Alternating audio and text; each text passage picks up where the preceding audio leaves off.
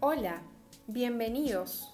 Muy buenos días. Somos Jessica, Valentina y Anabela del grupo 7, alumnas de la Facultad de Odontología.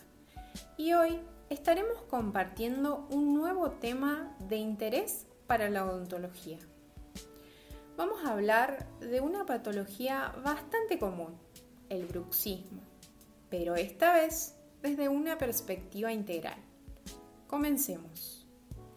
El bruxismo se considera principalmente un trastorno del movimiento relacionado con el sueño, que en la mayoría de los casos es de origen multifactorial, que involucra procesos fisiológicos multisistémicos complejos. Se refiere al hábito bucal involuntario de apretar y rechinar los dientes de forma inconsciente, con contracción de los músculos masticatorios. El bruxismo afecta a un tercio de la población y al 60% de los niños entre 3 y 5 años.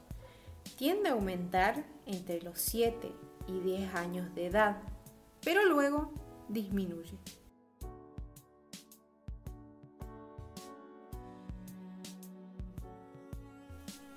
Ahora bien, ¿Cómo detecto el bruxismo?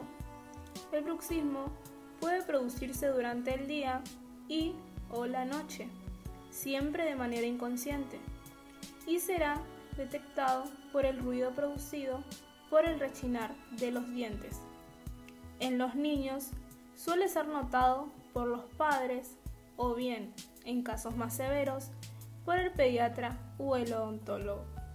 Cuando el desgaste de las piezas dentarias es evidente e incluso porque el paciente refiere dolor en la región bucofacial. ¿Por qué consideramos el bruxismo como una patología multifactorial? Se considera que en el bruxismo intervienen tantos factores locales como sistémicos y psicológicos. Por ende, es común encontrarlo en personas normales que conviven con factores internos y externos que pueden dar lugar a esta conducta.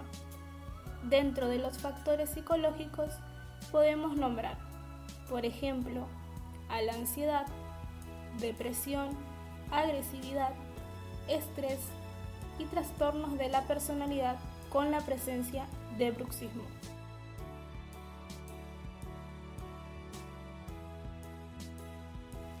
¿Qué problemas puede traer el bruxismo?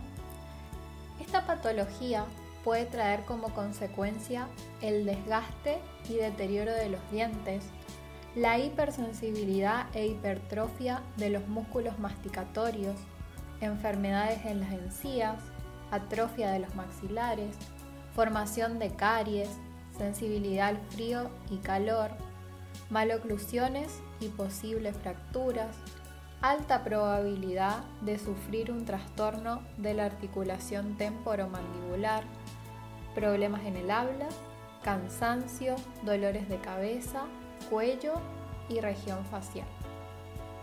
Ahora bien, teniendo en cuenta los factores que llevan al paciente a sufrir esta patología, debemos trabajar sobre estos para llevar a cabo un tratamiento efectivo.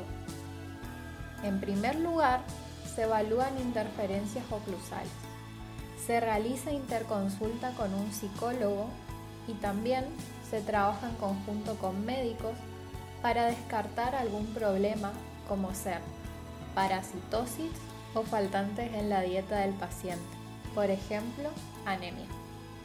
Una vez obtenidos los resultados de estas tres áreas, si estos son negativos, pasaremos al uso de protectores dentales, como una férula, que si bien no curan el bruxismo, ayudan a evitar el daño prolongado en los dientes.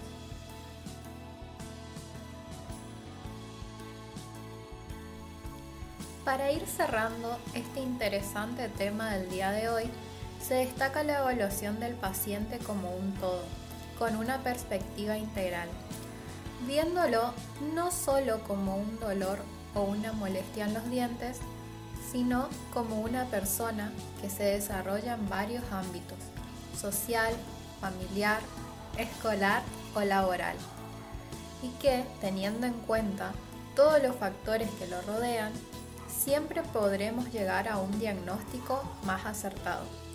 Por ende también a un tratamiento que se ajuste a sus necesidades. Sin más, damos por finalizado este podcast del día de hoy. Gracias por escucharnos.